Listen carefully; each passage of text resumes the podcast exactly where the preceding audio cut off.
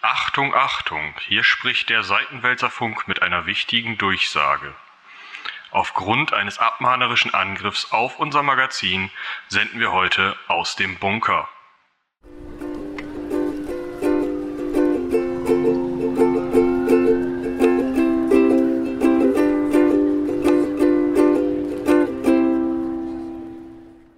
Ja, und damit hallo und herzlich willkommen zu Ecke Hansaring, einem Seitenwälzer Podcast. Ich bin Moritz. Ich bin Michael. Und wie Michi im Intro schon gerade erwähnt hat, äh, senden wir zum einen aus dem Bunker und zum anderen ähm, gab es einen, wie du es so schön formuliert hast, einen abmahnerischen Angriff. Ähm, ich hoffe, du hast mir da so einen Hall und sowas drunter gelegt, dass ich auch klinge wie, wie die Reichsfunkanstalt Süd oder so. Ja, ich habe, glaube ich, eher den, den, den Hall von der Reichs Reichsfunkanstalt Nord genommen, weil das ist mir ein bisschen sympathischer, der Hall von denen. Das ist dein Problem. Da äh, mische ich mich nicht ein. Nee, das, das, das mische ich ja auch. Ne? Alter, wird das wieder so eine Folge? Ähm, mal gucken. Äh, ich glaube, die, die Folge beinhaltet mehrere Premieren. Äh, zum einen ähm, wollen wir natürlich immer eben darüber sprechen, zum, warum es verdammt nochmal letzte Woche keine Folge gab. Das hatten wir ja schon lange nicht mehr, dass eine Folge ausgefallen ist. Äh, und was das jetzt gerade mit diesem äh, ominösen Intro zu tun hat. Äh, ja, ähm, und was das damit zu tun hat, dass wir im Moment sehr schöne schwarz-rote Bilder haben und sonst nichts. Ja, unter anderem auch darüber wollen wir sprechen.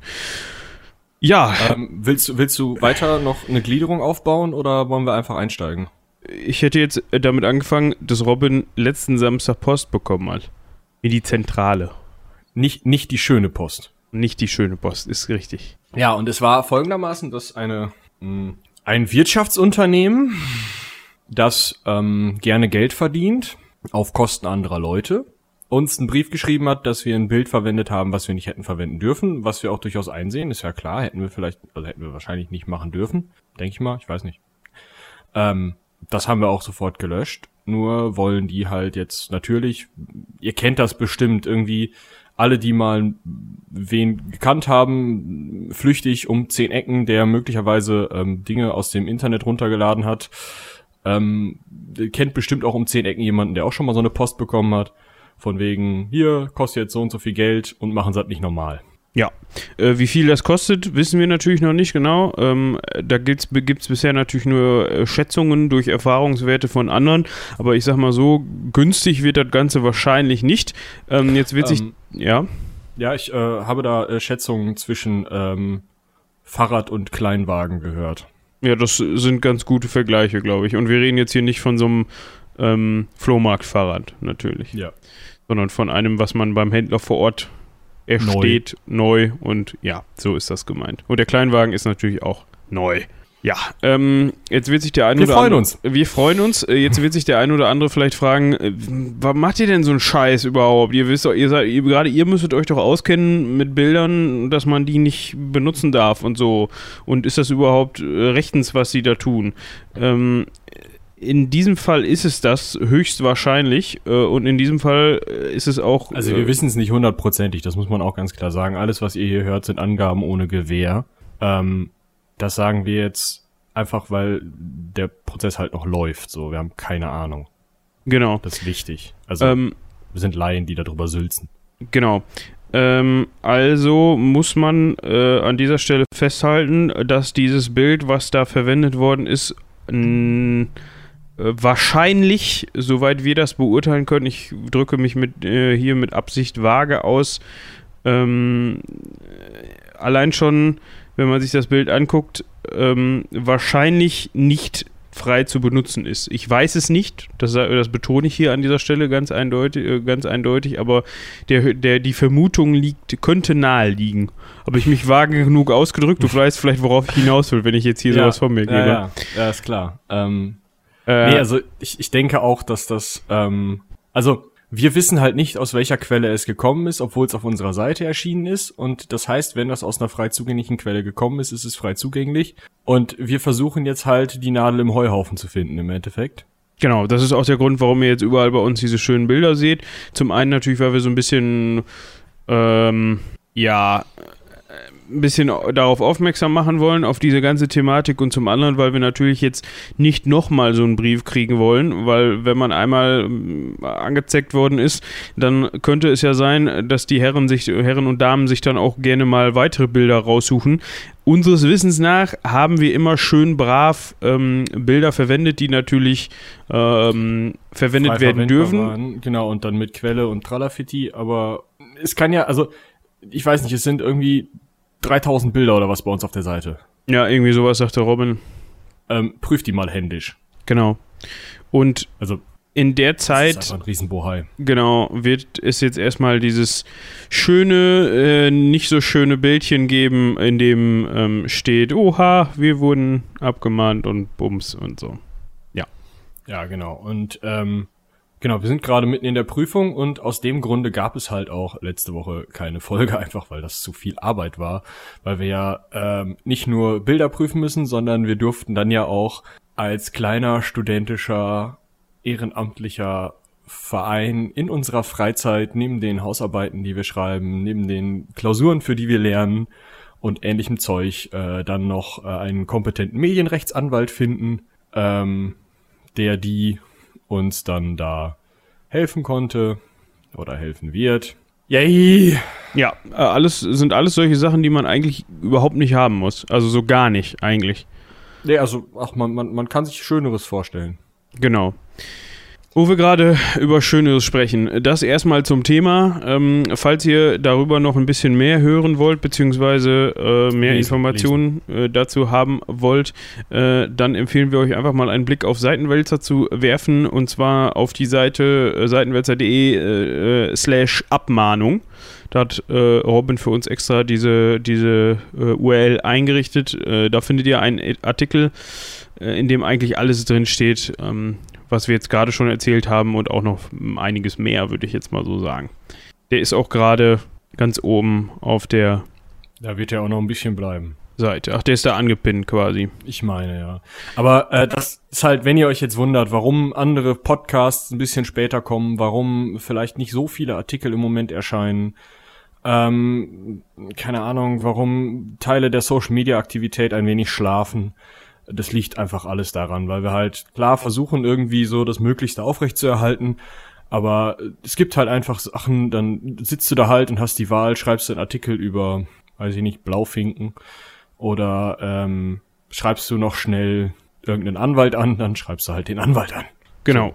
Also das frisst im Moment einfach äh, von unserer Seite aus sehr viele Ressourcen und sehr viel Zeit, äh, uns darum zu kümmern und uns vor allem, ähm, man kann es auch irgendwie so ein bisschen ähm, als Schuss vor den Bug, ja nicht unbedingt vor den Bug, also die Kugel ist schon getroffen und ist schon durchgegangen, aber Ich würde sagen, der Hauptmast ist getroffen an dieser Stelle. Genau, äh, aber noch ist das Schiff nicht abgesoffen und wir sind im Moment dabei, äh, zum einen natürlich das, den, den Mast äh, wieder aufzurichten und auf der anderen Seite natürlich auch dafür zu sorgen, dass er in Zukunft nicht mehr getroffen wird. Und vor allem letzteres ähm, muss man dann einfach mal machen, das kostet Zeit, ähm, aber ist, glaube ich, sinnig. So, äh, von den betrüblichen Themen, Zu, ich weiß nicht, ob das Thema an sich so, so, so, so, so fröhlich ist, aber das ist ja, hat unser Podcast-Format ja so an sich, dass wir in, in letzter Zeit, in den letzten Folgen eigentlich selten über ähm, besonders freudige Dinge sprechen, ähm, aber da mit entsprechendem äh, schwarzen Humor Spaß. drangehen und Ja. Spaß. Genau, äh, wo, wo wollen wir jetzt hin? Genau, wir, wir, wir können eigentlich die ähm, Einleitung wieder verwenden, oder? Die Einleitung. Die ich gerade ganz vorne vorgestellt Genau, so schließt sich nämlich der Kreis. Äh, ich hatte Oder ja. die Tür. Oder die Tür, ja, dazu kommen wir gleich. Ähm, ich hatte ja anfangs gesagt, dass wir hier mehrere Premieren gleich haben. Ähm, die erste Premiere, ey, wir wurden abgemacht. die zweite Premiere. Ähm, wir hatten ja mal so ganz äh, blöd äh, rumgefrotzelt in den letzten Folgen, dass man ja eigentlich auch mal eine Exkursion dahin machen könnte, ähm, wo man über das man eben spricht und von da aufnehmen könnte. Mm, Das von da aufnehmen hat zum einen zeitlich nicht ganz funktioniert. Oh Mann. Und zum anderen ist es ja auch so, dass man von da irgendwie, ja, ich glaube, schlechtes Internet ist gar kein Ausdruck. Ja, also gar kein Internet hätte ich jetzt gesagt. Ähm, zum anderen, ähm, äh, was war jetzt zum anderen? Zum einen hat das zeitlich nicht funktioniert, zum anderen akustisch natürlich nicht, weil es Gehalt hat wie blöd, wie man eben schon im Intro, im Intro gehört hat. Ja, äh, und was, was haben wir jetzt gemacht? Ähm, wir waren äh, Ecke Hansaring unterwegs im Ausweichsitz der Verfassungsorgane des Bundes. Im Krisen- und Verteidigungsfall zur Wahrung derer Funktionstüchtigkeit. Ist ein Wort, äh, ein äh, Ausdruck, so heißt das Teil. Ja, ähm, da wurden wir angerufen von Angie, ob wir uns das nicht mal angucken wollen.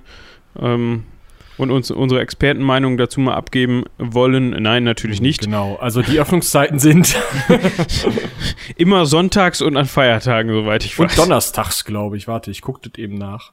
Guckt das mal nach. Nee, ähm, es geht um den ehemaligen äh, Regierungsbunker Deutschlands und zwar äh, zur Zeit des Kalten Krieges. Wir springen jetzt ein bisschen in der Zeit. Das letzte Mal haben wir, worüber haben wir das letzte Mal gesprochen? Über Saladin, Äh, glaube ich. Saladin, ja. Mm, Der hat jetzt mit Regierungsbunker noch nicht ganz so viel am Hut, aber wir dachten uns, da wir da gewesen sind, ähm, wollen wir euch natürlich mit frischen Eindrücken davon versorgen und sprechen deshalb jetzt mal drüber. Dann gibt es halt jetzt mal ein bisschen Abwechslung. Also, ähm, dieser Bunker wurde angelegt äh, zur Zeit des Kalten Krieges, ziemlich zu Beginn des Kalten Krieges, ziemlich kurzfristig nach dem Zweiten Weltkrieg und zwar in den 60ern, glaube ich, sehr ähm, haben die angefangen da Ah. rumzubuddeln. Ich habe die, ich habe die ähm, Öffnungszeiten. Mittwoch, Samstags und Sonntags sowie an gesetzlichen Feiertagen in Rheinland-Pfalz von 10 bis 18 Uhr. Letzter Einlass um 16.30 Uhr. Führung circa 90 Minuten. Ähm, genau.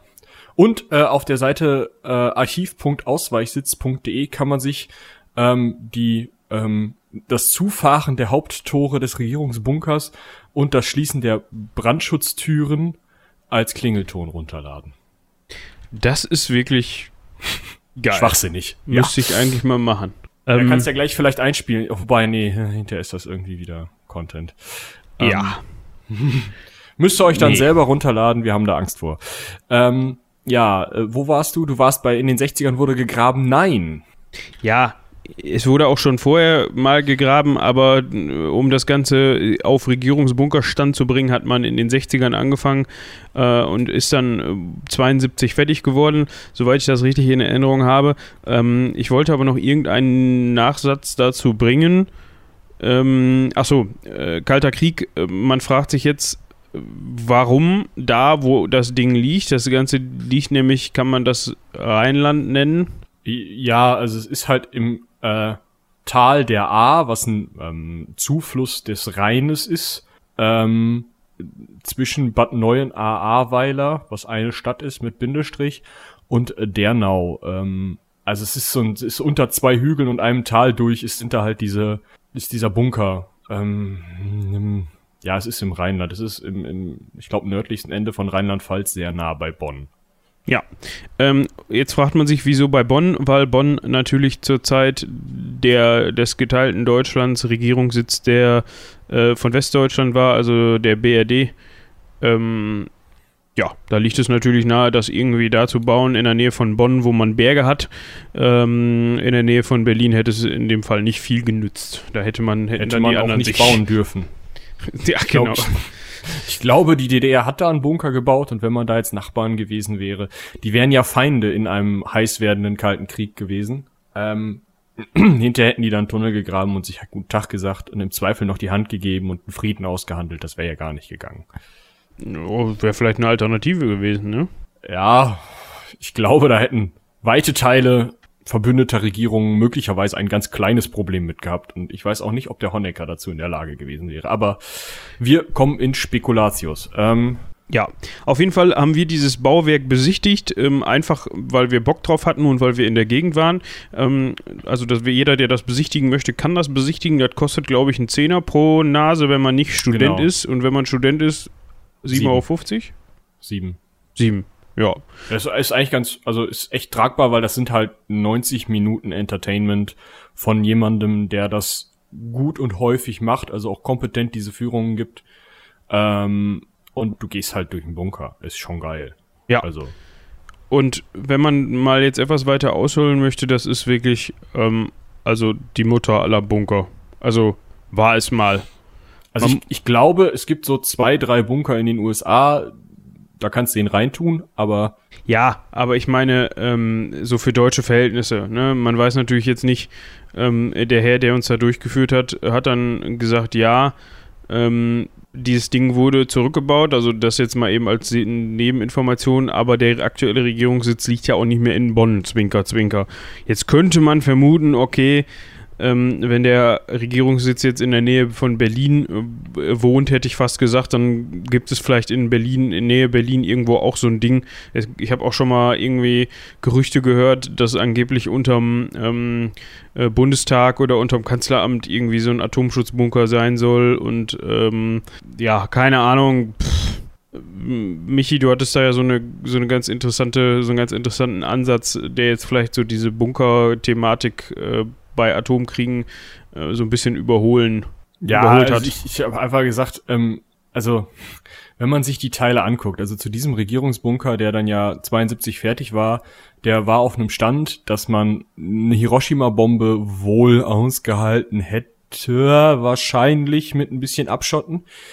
Ähm, also geh halt in den Bunker und dann stirbst du später. Dementsprechend ähm, die Wahrscheinlichkeit ist relativ hoch, dass es da auch irgendwas in Richtung einer Air Force One oder sowas gibt oder zumindest die Möglichkeit, die Regierung einfach auszufliegen und dann in Takatuka-Land wieder anzusiedeln.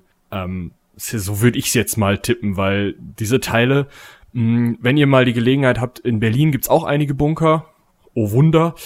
Ähm, Berliner Unterwelten e.V. auch eine sehr, sehr gute Truppe, die da gute Führung macht. Gerade der Atombunker in Berlin-Wedding, der U-Bahn-Station Berlin-Wedding ist einfach spannend. Ähm, nur da kriegt man halt ein Gefühl dafür, du möchtest da unten nicht rein. Und ich glaube, dieses Gefühl haben halt auch Regierungsmitglieder. Dementsprechend glaube ich halt nicht, dass sie da reingehen. Ganz einfach. Deswegen glaube ich auch nicht, dass sie einen neuen gebaut haben, weil die Teile sind einfach nur scheiße teuer. Da kannst du besser irgendwie so einen teuren Airbus bauen. Für, keine Ahnung, 10 Millionen statt für, wie war das? 16 Milliarden, so einen Bunker da in den Boden zu kloppen? Nee, ich glaube, es waren damals, glaube ich, drei Milliarden Mark oder dreieinhalb. Jetzt muss man sich natürlich angucken, dass da denkt man heute, pff, drei Milliarden Mark, da, da bauen manche, keine Ahnung, äh, wie viel, wie viel 500 Milliarden haben die, hat Griechenland gekriegt oder haben die Banken gekriegt zur Rettung so ungefähr. Ähm, damals äh, in den 60er und 70ern waren dreieinhalb Milliarden Mark natürlich noch was komplett anderes als heutzutage drei bis dreieinhalb Milliarden Euro. Ähm, also man muss das Ganze auch mal inflationsbereinigt betrachten. Und ähm, ja, dann sind dreieinhalb Milliarden sehr, sehr viel. Ähm, dazu kommt natürlich noch, diesen Spruch haben wir während der Führung häufiger gehört, ähm, dass diverse sehr teure Stellen, Postenstellen einfach gar nicht in dieser Rechnung auftauchen offiziell. Zum Beispiel gab es für diesen, für diesen äh, großen Regierungsbunker ähm, noch zusätzliche Bunkerchen, nenne ich sie jetzt mal. Unter anderem war das ein Postbunker und ein, noch irgendwas anderes. Da ging es auf jeden Fall um Funk. Funkbunker. Genau. genau. Also die haben ja, die haben ja mehrere Polizeifunkanlagen, Großfunkanlagen, die die Polizei bestimmt, irgendwo auf dem Berg hinter Bonn braucht, ähm, dahin geflanscht nur um halt sozusagen die dann unterirdisch mit dem Kabel anzusteuern und von da aus dann vom Bunker aus funken zu können. Und ja, sowas wurde halt gebaut für die Polizei und kam dann natürlich in den Polizeihaushalt und wurde von da aus bezahlt und ist da dementsprechend nie in der offiziellen Rechnung für diesen Bunker aufgetaucht. Ja, war aber eigentlich maßgeblich für diesen Bunker vorgesehen, sagen wir mal so. Genau. Und da gibt's wohl noch einige Posten, die so in die Richtung gehen, wo man sagt, ja, was das gekostet hat, offiziell kann ich es dir nicht sagen. Ja, das, da muss ja einiges an Rechenarbeit leisten. Ich würde aber vorschlagen, wir fangen noch mal mit der Vorgeschichte von dem Bums an, oder? Ja, das hätte ich jetzt auch gesagt. Also, ähm, ursprünglich ist das nämlich gar nicht als Bunker gedacht gewesen, sondern man hatte gedacht, ja, so ein, also, wir befinden uns im Jahre 1900, so über den Daumen. 1871 fängt das eigentlich an mit den Gedanken, aber so als Vorbereitung für den Ersten Weltkrieg, ähm, beziehungsweise für einen möglichen Krieg gegen Frankreich, ähm, hatte sich ein gewisser Herr Schlieffen, ein General, ja den Schlieffenplan ausgedacht. Und Schlieffenplan hieß, äh, wir fahren durch die Niederlande und Belgien, beziehungsweise primär durch Belgien und ähm, kloppen dadurch sozusagen die oder umgehen dadurch die französische Verteidigung an der deutsch-französischen Grenze und können dadurch die äh, Franzosen im Ersten Weltkrieg richtig gut kaputt machen. Und zu dem Zeitpunkt war es auch noch so, dass ähm, äh, Elsass und Lothringen ja ähm, von Deutschland nach 1871 annektiert worden waren. Das heißt, das war als Teil Deutschlands gesehen und war als Teil der strategischen Versorgung mit Stahl und Kohle Deutschlands gesehen.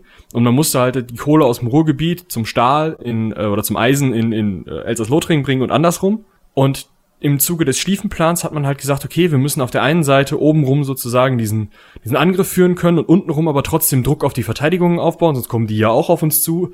Und dazu brauchen wir eben eine Bahnlinie, die zum einen das Material von A nach B, von Ruhrpott nach Lothringen bringt und zum anderen unsere Soldaten nach Lothringen und Elsass reinbringt, um das zu verteidigen, beziehungsweise da halt auch einen Angriff starten zu können. Und also im Endeffekt war das ein rein militärisches Projekt, da diese oh so super wirtschaftliche Bahn durch ungefähr alle Berge des Rheinlands durchzuballern und ähm, halt damit eine möglichst direkte Linie zwischen Ruhrpott und äh, ähm, Elsass-Lothringen zu bekommen. Ja. Und Teil dieser Anlage war also die Idee, unter zwei ähm, Bergen durchzugehen. Hm, wie heißen die Berge denn? Ich habe keine Ahnung, wie die Berge heißen, aber es gibt die Stützpfeiler für die Brücke noch und da ist jetzt ein Kletterpark. Witzig. Also, ich glaube, sie werden einfach unter Weinbergen und Wäldern an der A genannt. Okay. Also auf jeden Fall sind die unter so ein paar Hügelchen durch und unter anderem eben unter den beiden Hügeln zwischen ähm, Dernau und ähm, Ahrweiler, die ähm, und Mariental, was zwischen diesen zwei Hügeln liegt, im Tal, dem Mariental. ähm, und da sind eben diese, ist diese Bahnstrecke auch durchgebaut worden, sie ist aber nie vollendet worden. Das heißt, man hatte zum Ende des Ersten Weltkriegs da zwei Bahntunnel, in denen keine Schienen lagen und wo man nicht wusste, was man machen sollte. Ja, und, und ähm, wir wissen ja, dass die, dass die Herren, die nach dem Ersten Weltkrieg dann ziemlich fix an die Regierung gekommen sind, ja, so fix nun auch nicht, aber ein bisschen später, ähm, dass die, also wir sind ja in Münster, haben wir ja das beste Beispiel äh, in äh, feuchter Form, direkt äh, äh in der Stadt sozusagen. Die Herren standen auf Arbeitsbeschaffungsmaßnahmen. Ähm, du meinst den Asi in Münster? Ja. Der ist erst später entstanden, wenn ich das richtig im Kopf habe. Warte kurz. Also, soweit ich das richtig im Kopf habe, war das eine Ar Arbeitsbeschaffungsmaßnahme von den Nazis. Ah, nee. Der war vorher. Der war 34 schon fertig. 1985 wurde der äh, Bau, äh, 1925 wurde der Bau im Endeffekt, also vor dem Ersten Weltkrieg hat man den schon angefangen. Und äh, 1925 wurde der Bau dann weitergeführt nach dem Ersten Weltkrieg und 34 war fertig. Ja, aber als was denn? Ja, als lustiger See. Also aber ähm, nicht als ja, nicht als, also als aber halt vor den Nazis.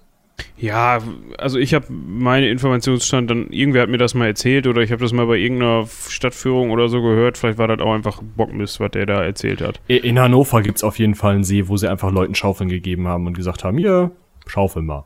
Ja, wie dem auch und sei. Mit so, einer, mit so einer ähnlichen Aktion, die haben nämlich Leuten einfach Champignons und Schaufeln gegeben und haben gesagt haben, hier, Champignon mal. Ja, und äh, Hintergrund des Ganzen war, fand ich ganz witzig, ähm, zu der Zeit galten äh, Champignons noch als Edelpilze, also als Delikatesse. Und diese hat man hauptsächlich äh, aus Frankreich bezogen. Und das ging ja dann nicht. Ne? Man konnte ja nicht, ja, vom Feind quasi Champignons beziehen. Einmal. Ja, sondern wir brauchen deutsche Champignons. Hat man sich 1930 auch vor den Nazis gedacht, hat bis 1939, also unter den Nazis, da Champignons gezüchtet, was wohl in diesen Bahntunneln ganz gut ging. Ja, wegen Klima und so, da haben die wohl, sind die wohl ganz gut gediehen. Ähm, Können ja. wir eigentlich auch jetzt wieder einbauen. Egal. Ja, Platz wäre da. ja. Ja, äh, und dann ähm, ist natürlich ähm, das ist natürlich nicht alles. Ich meine, ähm, die Nazis beschränken sich ja nicht auf Champignons. Das muss man auch einfach klar sagen. Die Nazis machen auch so Sachen wie V2-Raketen.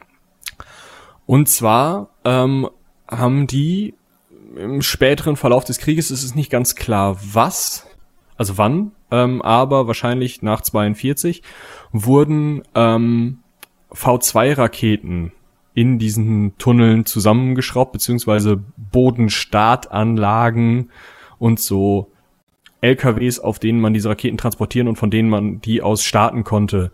Sowas wurde halt ähm, in diesen Tunneln zusammengeschraubt von Zwangsarbeitern, KZ-Häftlingen des KZs Buchenwald. Das Ganze wurde dann auch noch schön euphemistisch Lager Rebstock genannt. Rebstock, so rum.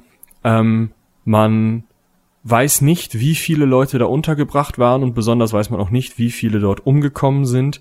Man weiß aber definitiv, dass die Nazis da sehr viele Menschen unter unglaublichen Bedingungen umgebracht haben, nur um ihre Raketen da bauen zu können, um die dann auf London zu schießen. Also ziemlich, ziemlich fiese Geschichte da für diesen späteren Bunker. Und in den letzten Tagen des Krieges, weil dann diese V2-Produktion äh, schon abgezogen war, weil man eben, weil die Nazis die Hoffnung hatten, die halt keinem in die Hände fallen zu lassen und da, ah, vielleicht können wir uns noch irgendwo hin zurückziehen und dann nochmal zurückschlagen. Man kennt ja diese ganze Propaganda. Ähm, haben sie halt die Sachen noch einmal abgezogen und daraufhin konnte dann die Bevölkerung das Ganze als äh, bombensicheren Bunker benutzen, obwohl es zu dem Zeitpunkt immer noch nur ein Eisenbahntunnel war. Ja. Ja, und dann hat man halt angefangen, ähm, als es dann nach dem Zweiten Weltkrieg ähm, dann auf einmal ja die Gefahr aus dem Osten gab, als der Russe dann auf einmal irgendwie angefangen hat, hm, mit den Atombomben, das ist eine gute Idee, ihr habt welche, wir haben welche, also mit wir meine ich jetzt aus Sicht der Russen, ähm, hat die NATO, die frisch entstandene NATO, dann mal gesagt, folgendes, Leute, alle Mitglieder müssten eigentlich mal sich so einen Unterstand bauen, der im genau. besten Fall auch noch ähm, Schutz vor Atombomben bietet. Und da hat man mal so ein paar Versuche gemacht und die haben halt gemerkt, drei Stöcker und ein Tarnnetz, hm, hält nicht. Nö. Und dann haben sie so ein paar, ähm, ja, Eckdaten geliefert, unter anderem ähm, müsste der Bunker eben die gesamten Verfassungsorgane beinhalten können. Also nicht das vollständige Personal, aber so Vertretungsdinger. Also irgendwie ein paar Vertreter vom Bundesrat, ein paar Vertreter vom Bundestag, ähm, die Regierung in, also alle Minister und Staatssekretäre plus so ein kleiner Beamtenapparat drumrum. Das Verfassungsgericht ist ja auch ganz wichtig mit einem kleinen Beamtenapparat drum zu ähm, die militärische Leitung, was man sich halt so vorstellt, Bundespräsident, diese ganze Regierung halt einfach, die Verfassungsorgane sozusagen, und die sollten da unterkommen in einem, wie gesagt, äh, Bunker, der bis 50 Kilotonnen oder sowas sicher sein sollte. Ich habe ja, jetzt keine nee. Zahl. Äh, also genau die Zahl weiß ich auch nicht. Was man da mal eben einwerfen könnte, ist, ähm, dass ähm, die Russen, glaube ich, in den 60ern schon Tests mit 50 Megatonnen. Bin ich da richtig? Nicht, dass ich jetzt die Tonnen. Glaub, warte, warte, warte. Äh, ich habe hier äh, die. Machen wir gerade mal eben die Kernwaffentechnik-Seite von der, äh, von Wikipedia auf. Dann haben wir nämlich das ganze Problem mit dem ne, ne, ne, nicht. Ähm, um, so, also die Hiroshima-Bombe hatte 13 Kilotonnen, also 13.000 Tonnen TNT waren das also würden genauso krass explodieren wie die Hiroshima-Bombe. Und die 1961 gezündete Zar-Bombe der Russen war geplant für eine Sprengkraft von 100 Megatonnen. Also mit zweimal drei Nullen, also 100.000 Tonnen. Nee, eine Million. Zweimal drei Nullen sind eine Million. Ist eine siebenstellige Zahl. Ja, ich. ne? Ja, Mathe. Äh, äh sie also, war auf jeden Fall, hatte Bums. Äh, bleiben wir bei dem. Also bei das Ding ist, diese Zarbombe hatte dann, weil die ähm, sich ein bisschen Angst gehabt haben, 100 Megatonnen zu zünden, haben die halt 50 bis 60 Megatonnen nur gezündet. Äh, sagen wir es mal so, die Zarbombe, äh, du hättest den Bunker hinterher nicht mehr gefunden. Also bei der Führung haben wir da was von gehört, dass, die, dass der Test dieser, ich weiß nicht, ob es diese Bombe war, auf jeden Fall einer Bombe, ähm, war 500 Meter tief, war das richtig?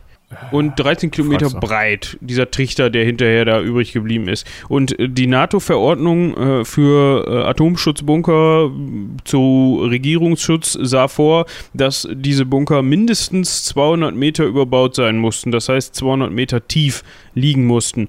Schade war, der Bunker in Ahrweiler ist bzw. war nur 110 Meter an der tiefsten Stelle, weil man genau. dann Probleme mit dem Grundwasser bekommen hat. Und Wasser reinlaufen ist natürlich viel, viel schlimmer als, aber egal. Es war halt einfach teurer. Also man hätte das Wasser bestimmt irgendwie rauspumpen können, aber es war gerade, also preis-leistungstechnisch eigentlich nicht möglich, diesen Bunker so tief unten reinzubauen, besonders weil man ja diese äh, Bahnstrecken schon hatte. Ja, jetzt fragt man sich natürlich, was bringt die ganze Geschichte dann? Ja, nun, jetzt kann man darauf hoffen, ja, die werden schon, entweder die wissen es nicht, dass wir hier diesen Bunker bauen, äh, was nicht so der Fall war, kläre ich direkt schon mal auf. Oder die treffen uns nicht, beziehungsweise schmeißen erstmal die ersten Bomben auf Berlin, München, Köln, was weiß ich was, Hamburg. Ja, genau, die, die schmeißen nicht auf die Hauptstadt. Ja, ich war jetzt noch im, ich war jetzt noch im, äh, in der heutigen, du weißt also schon. Das, ja, aber das Ding ist halt, man, man hatte halt, ähm, ja, also man, man hatte halt die Hoffnung so, okay, die werden halt irgendwie eine große Bombe auf Bonn schmeißen und auf uns hoffentlich nur so einen kleinen taktischen Sprengsatz und die Dinger sind ja bekanntermaßen nicht so schlimm und dann wird der Bunker das schon packen. Ähm, also das Ding ist, normalerweise sind diese Bunker nicht dafür zu bauen, also es ist einfach fast nicht möglich, sie so zu bauen, dass du da direkt eine Waffe draufschmeißen kannst. Also geht halt nicht. Also das, das kriegst du nicht hin. Also ja. kriegst du vielleicht schon hin, aber ist halt einfach ein arschteuer. Und das haben sie halt nicht gemacht. Dementsprechend haben sie diesen Bunker halt so gebaut, dass der halt im Zweifel, wenn irgendwo Krieg tobt und dann kannst du da reingehen und dann, wenn sie nicht ganz treffen oder wirklich nur die ganz kleinen Bomben da drauf schmeißen, dann kannst du halt vielleicht Glück haben da unten drin. Ja. So halt. Oder wenn die mit irgendwelchen Chemiewaffen oder sowas schmeißen. Irgendwas, was halt nicht so die Explosionswirkung hat, sondern nur halt irgendwie Strahlung, ähm, Keime, ähm, Chemie, keine Ahnung was verteilt. Gammel. Ja. Erkältung, wir kennen das. Genau, Grippe. Ähm, dementsprechend ähm, hat man das Ding dann 1972 fertiggestellt. Ähm, heutzutage ist davon, wie eben schon erwähnt, nicht mehr so viel übrig. Das heißt, diese, diese Rohtunnel, diese entkernten Tunnel ähm, von den ehemals, glaube ich, 17 Kilometern, die da übrig waren, ähm, wurden zurückgebaut und es sind heute, boah, was würdest du schätzen, war da ein Kilometer? Nee, nee, das waren, das steht irgendwo 200, oder hat er auch nochmal gesagt, das sind nur 200 Meter äh, Tunnelanfangsstück. Und der Rest ist halt, also zurückgebaut heißt halt, die haben diesen kompletten Bunkerscheiß da rausgenommen. Die haben die Wände rausgenommen, die haben die Zwischendecken rausgenommen, die haben die ganze Technologie rausgenommen, die Belüftung, ähm, halt alles, was irgendwie technisch da drin war. Was du jetzt siehst, wenn du diesen, diesen Tunnelabschnitt ab ähm, dem Ende des Museums nach 200 Metern betrittst, ist halt einfach leerer Gesteinstunnel. Also einfach ein großer runder Tunnel, der kalt ist. Ja. Was sehr angenehm war.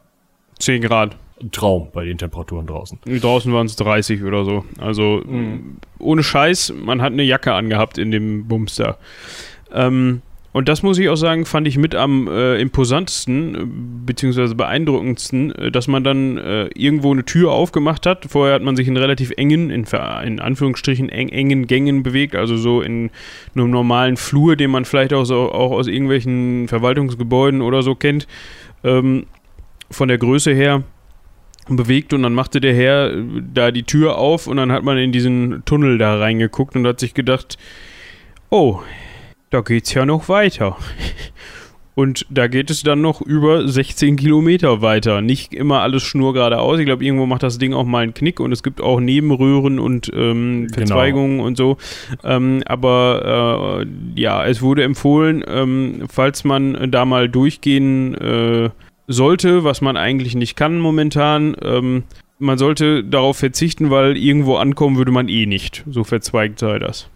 Genau, oder wenn dann halt eine gute Karte mitnehmen und was zu essen. Ja, angeblich wird darüber nachgedacht, ähm, dass man ab nächstem Jahr dann auch wirklich da durchgehen kann. Also die Strecke bis nach, äh, ich weiß nicht, ob, ich glaube bis, bis nach Marienthal war die, war die Überlegung, ne? Genau, weil, also das Ding ist, ähm, man muss sich das so vorstellen, man hat zwei Berge, sozusagen links und rechts von Marienthal und in Marienthal, das ist ja, wie der Name sagt, ein Tal, ist man halt hingegangen. Eigentlich wollte man da halt einfach eine Talbrücke bauen und dann diese Eisenbahn da weiterführen. Wie gesagt, die Pinne von der Brücke stehen noch, da ist jetzt ein Kletterpark.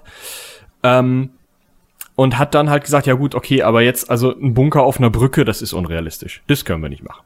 Und hat dann nochmal 60 Meter unter dem ähm, Tal, unter der Talsohle durchgegraben und hat sozusagen so ein zwischen den beiden Bergen so ein U aus diesem Bunker geschaffen, wo du halt runter und durch und dann wieder rauf und dann in den anderen Bunkerteil, der dann wieder genug Berg über sich hat, um halt sicher, in Anführungsstrichen, zu sein nach NATO-Bestimmungen oder so. Äh, nicht mal nach NATO-Bestimmungen. Aber ähm, dieser Teil, der halt unter diesem äh, Tal durchgeht, den kann man halt heute nicht mehr betreten, weil da einfach 20 Meter Wasser drin steht. Weil halt das Grundwasser eingedrungen ist. Also hast du da jetzt einen schönen Pool. Ja, ähm, das finde ich auch nochmal sehr interessant. Wenn das tatsächlich ab nächstem Jahr gehen sollte, dann bin ich auch der Erste, der da nochmal hin ähm, will. Und durch, ne? Und diesen, diesen Gang da mal durch antreten möchte, weil das finde ich, glaube ich, schon sehr interessant. Ich hoffe, Ja, also- ich hoffe, also- hoffe, die lassen das dann auch so schön dunkel, dass man halt mit Taschenlampe und so da durch muss. Das fände ich noch cooler. Was nicht passieren wird, aber Nee, die werden das gut ausleuchten und überall Ketten aufhängen, dass du nicht in die, oder wahrscheinlich verschlossene Türen hinmachen, dass du nicht in die Seitengänge abhaust. Aber, äh, ja. genau. Weißt du, welchen Job ich mir witzig vorstelle? Nee. Den von dem letzten Dödel, der jeden Tag da durch muss. Hallo, Sie müssen jetzt nach Hause. Raus hier. Ich könnte mir vorstellen, dass derjenige dann da mit dem Fahrrad oder mit dem Moped durchfährt oder sowas. ja, wahrscheinlich. Schön mit dem E-Bike oder so. Irgendwie sowas. Weil sonst wird's ja, wie viele Kilometer sind das? Zehn, sieben? Weiß ich nicht. Hälfte? Ja, ja, sieben. Ja, wobei, so lang war das gar nicht, weil die einzelnen Tunnelteile ja irgendwie immer nur zwei Kilometer oder so haben und dann der Rest Seitenverstrebungen ist, oder? Das weiß ich, das habe ich nicht mehr genau im Kopf. Naja, auf jeden Fall sind das irgendwie nur ein paar, paar tausend Meter, aber trotzdem ist das zu weit. Also, die sind damals zu Bunkerzeiten schon da drin mit dem Fahrrad rumgegurkt. Ja. Weil sonst hat man halt, war die Schicht halt vorbei, wenn man da äh, mal einmal vom Den Brief zum Ende abgegeben musste. hatte. Apropos Schicht. Ähm, wir können uns ja nochmal eben über den, den geplanten bzw. durchgeführten Betrieb des Ganzen unterhalten, bevor das Ganze zurückgebaut worden ist. Ähm, was ich relativ interessant fand, es waren durchgehend, ich glaube, 180 Personen innerhalb des Bunkers beschäftigt, äh, das ganze Jahr über. Genau, die haben halt alles in Betrieb gehalten, viel geputzt und ähm, ja, hingen da halt rum und haben gewartet, oh, jetzt bitte Atomkrieg hier, hallo, könnte könnt mal jemand Hilfe kommen, bitte? So. Ja. War halt wohl langweilig, keine Ahnung. Aber es saßen immer zwei Personen gleichzeitig im Kontrollraum. Sieht aus wie die Brücke der Enterprise, total geil. Ähm, Im Kontrollraum von diesem Bunker. Und äh, ne, immer, wenn, wenn irgendwas ist, oh, können wir was machen, ne? So, und immer zu zweit, weil Vier-Augen-Prinzip und so. Und ja, ähm, solche Leute saßen da halt rum und haben halt ähm, ja, gewartet, dass was passiert. Und zum Glück haben sie, würden sie heute immer noch warten. Zum Glück würden sie heute immer noch warten, beziehungsweise alle zwei Jahre war halt Halligalli, weil dann war Übung. Ja, dann kam nämlich der Bundeskanzler Üb Finde ich super geil. vorbei. Ähm, also so wurden, es kam natürlich dann nicht der echte Bundeskanzler vorbei, weil der hatte halt Wichtigeres zu tun. Ähm, es wurde innerhalb der, dieser Gruppe, mit der wir das besichtigt haben, dann auch schon äh, divers diskutiert, äh, welchen Sinn das denn hat, dass dann nur der Üb-Bundeskanzler vorbeikam und nicht der richtige, weil der müsste das ja auch mal gesehen haben und so. Der hatte wahrscheinlich einfach keinen Bock und hat gesagt, Leute, setze halt irgendeinen hin, das kriege ich schon hin im Zweifelsfall. Oder dann haben wir Ja, und andere außerdem Sorgen. muss man sich mal überlegen, dass halt ähm, die halt zwei Wochen sich da komplett eingesperrt und von der Außenwelt abgeschnitten haben. Ja, also da Und- wurde wirklich der Ernstfall geprobt sozusagen. Du kannst halt Helmut Kohl nicht zwei Wochen von der Außenwelt abschneiden, weißt du, also es geht halt nicht. Ja. Äh, ja dementsprechend Bundeskanzler. war jeder Posten dann auch äh, besetzt mit diesen, äh, mit den Leuten. Und ich glaube, der Bundeskanzler, der da den, den Bundeskanzler Üb gemacht hat, ähm, der war aber auch das. Staatssekretär. Also er war Mitglied der Regierung. Ähm, ja, halt irgendwie jemand, also mal der Kanzleramtsminister oder halt irgendein Staatssekretär, ist schon ein relativ hohes Tier. Ja, damit eben auch nachvollzogen werden kann, ähm, was für Entscheidungen man dann innerhalb dieser äh, Bunkeranlage da getroffen hat, weil man hat ja in dem Fall eben keine richtige Verbindung zur Außenwelt, sondern man hat sich dann halt vorgestellt, alles klar, Bonn liegt in Schutt und Asche, ähm, die Außenwelt ist nicht mehr betretbar, wir haben vielleicht hier und da noch Truppenverbände, die noch irgendwie halbwegs äh, agieren können, wie machen wir das jetzt am besten? Und das haben die sich dann halt alle zwei Jahre mal überlegt da drin, wahrscheinlich immer in unterschiedlichen Szenarien, damit man mal ein bisschen was durchprobiert.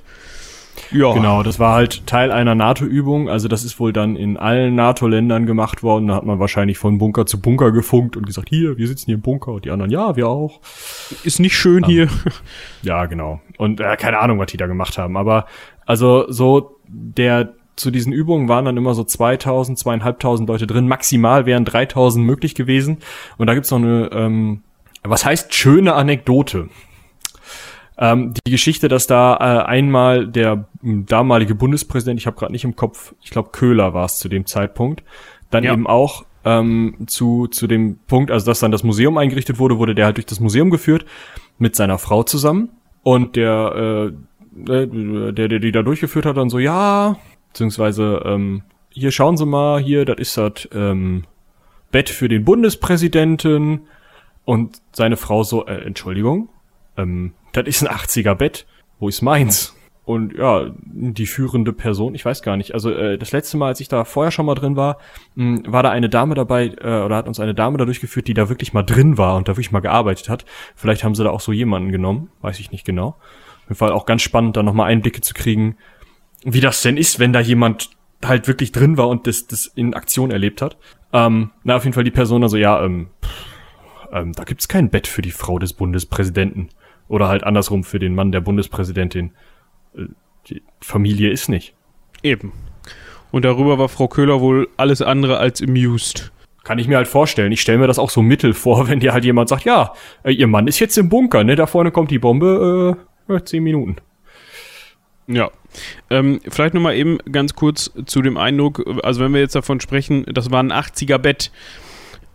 Äh, also in jeder Jugendherberge, wenn du, in, wenn du heutzutage in einer Jugendherberge so eine, so eine Art von Bett aufstellen würdest, ich glaube, da würde dir TripAdvisor explodieren. Ganz genau, und da würden jegliche Schüler auch rückwärts wieder rausgehen. Ähm, also das waren halt wirklich Pritschen mit Behelfsmatratzen, alles auch von der Farbe her immer so grün-weiß gestreift, das sah sehr schön aus.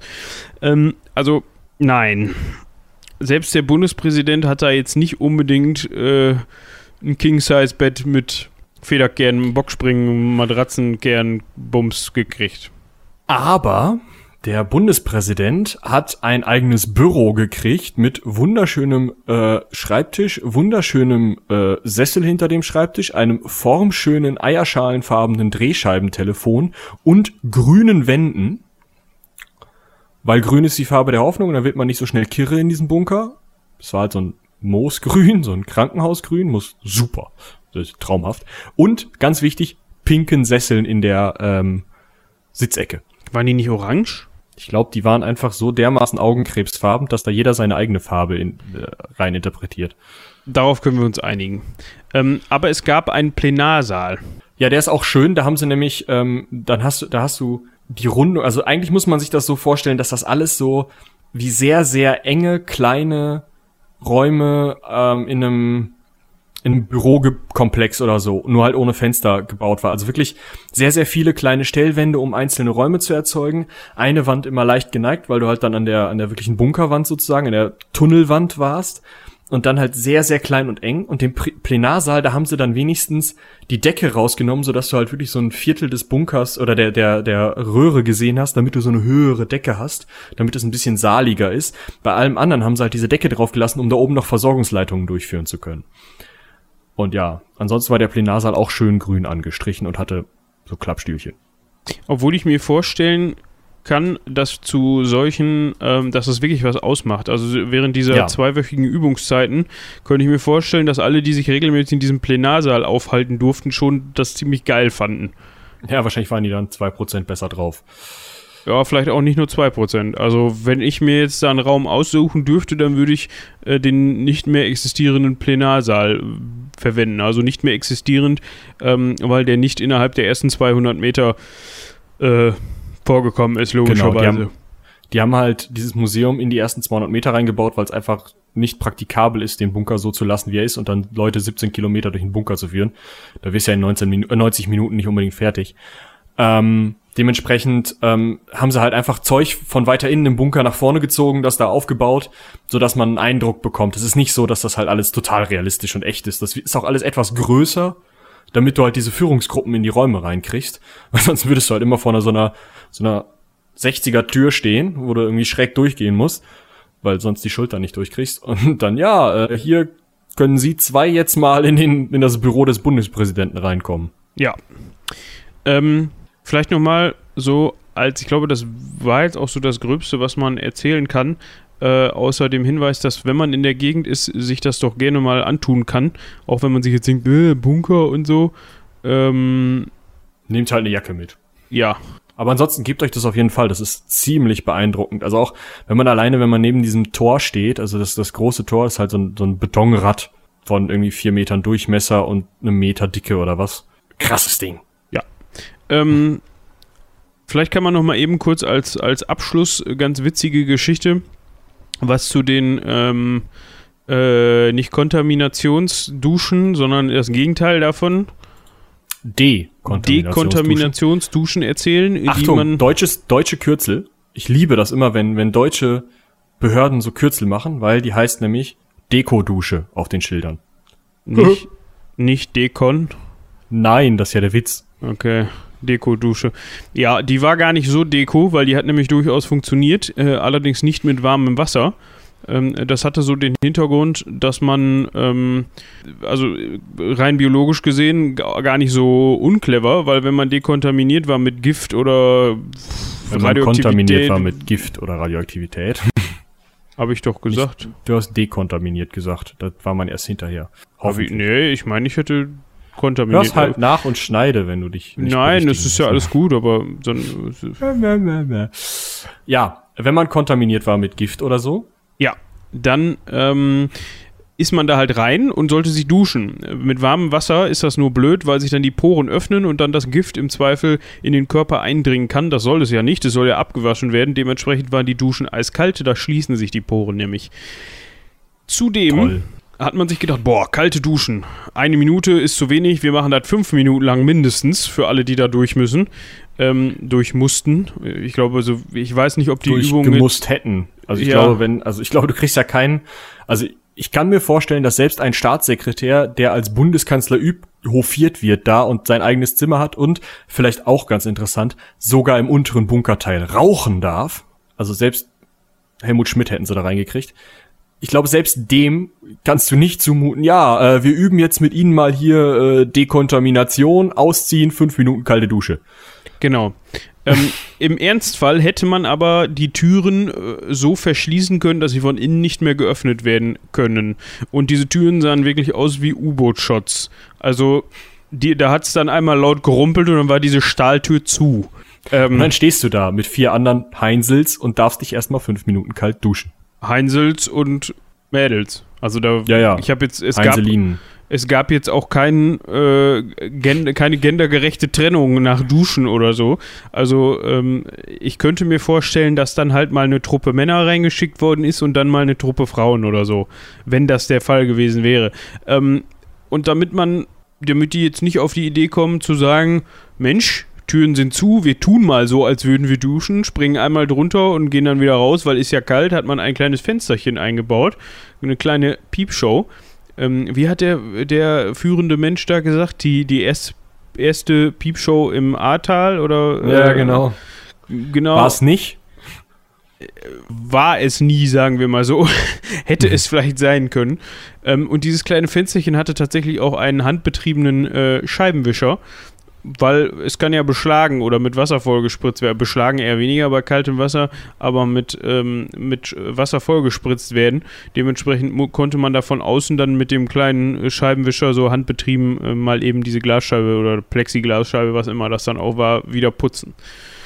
Ähm, Was auch noch äh, ganz interessant war, die haben sogar noch äh, in das Wasser teilweise Säuren eingeleitet, falls die oberste Hautschicht schon stark kontaminiert ist. Also es muss echt cool gewesen sein, da mal eben entspannt fünf Minuten zu duschen. Ja, dementsprechend alles spaßig.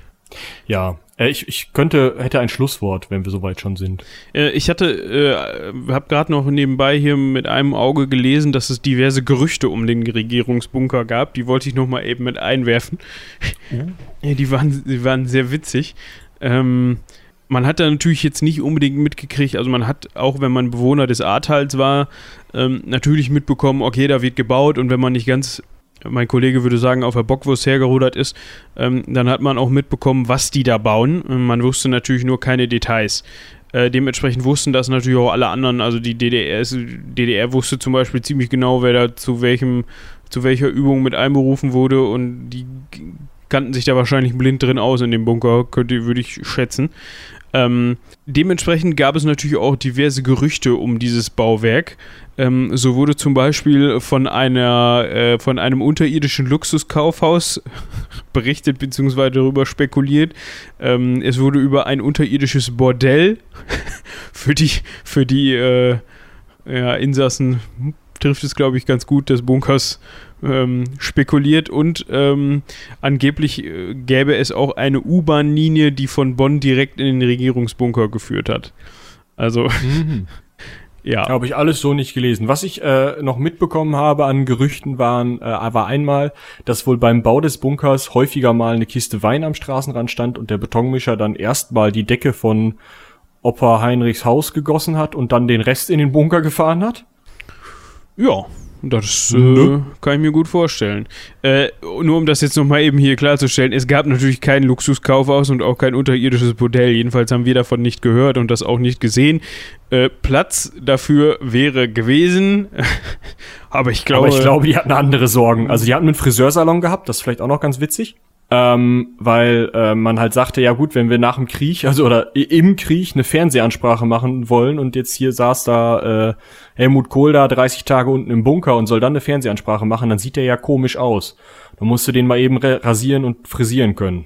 Ja, also das Friseursalon ist vielleicht übertrieben. Die hatten einen, einen Stuhl Ein Stühlchen. und eine, eine, so, eine, so eine typische äh, Trockenhaube, die man dem dann auf den Kopf hätte setzen können. Oder Wenn er seine Dauerwelle kriegt, der Helmut. genau. Ähm, ja, so viel zum Friseursalon. Ähm, Ja, und vielleicht so ähm, Rausschmeißermäßig? Sind wir jetzt schon soweit? ja, würde ich sagen. Gut, Cross-Selling nicht vergessen gleich, aber wir machen erst den Rauschmeißer. Und zwar, ähm, jetzt ist es so, dieser Bunker hat ja keine, ähm, also hat ja angeblich 30 Tage gehalten, das haben wir, glaube ich, noch gar nicht erwähnt, hat aber nur ein paar Stunden, ähm, nee, Quatsch, nicht mal Stunden, irgendwie eine Stunde oder zwei, ne? Mit 30 ähm, Minuten. 30 Minuten sogar nur, Mhm. mit äh, interner Luft funktioniert und mit eigener Luft, äh, ähm, äh, ja, also sozusagen mit wirklich sicherer Luft. Und danach musste man Luft von außen wieder ranziehen, die man dann zwar gefiltert hat, aber im Endeffekt hast du also 30 Minuten hundertprozentige Sicherheit vor Strahlung. Und vor Im Gift Rahmen der und- Möglichkeiten des Bunkers Ah, ja. und vor, genau. Und danach haben die halt wieder Außenluft rangezogen und haben die gefiltert. Und dann sollte das Ganze da unten 30 Tage halten. Und jetzt leite ich über in etwas, was ähm, mir im Bunker in äh, Berlin-Wedding erzählt wurde. Und zwar, was machst du denn dann? Kommt dann einer durch die Strahlenwüste mit einem Büsschen und holt dich ab? Schön. Oder fliegen die die dann aus oder was? Also, ich glaube, nach 30 Tagen hat sich die Lage noch nicht so wirklich wieder beruhigt. Und zweiter Punkt, ähm, wir haben ja schon mehrfach darüber gesprochen, wie unsicher das Teil war.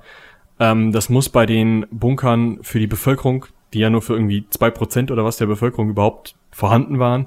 Und da war es noch wesentlich schlimmer mit der Sicherheit. Also die meisten hätten es wahrscheinlich dann so sagen Planspiele und irgendwelche Experten nicht geschafft, diesen Bunker irgendwie für 30 Tage oder so aufrechtzuerhalten. Und dementsprechend ähm, sagte der die Person, die dann halt jeden Tag Führungen da in Berlin durch die Bunker gibt, sagte nur ja, ähm, also wenn mir jemand sagt, sie haben jetzt die Wahl hier sich den Atomkrieg anzugucken oder da unten in den Bunker reinzugehen, dann würde er sich einen Tetrapack Wein besorgen und sich aufs nächste Hochhaus in der Nähe der Explosion setzen, weil je näher du dran bist, desto weniger hast du davon, also desto weniger lange, Ja, weil das schöner wäre als Bunker.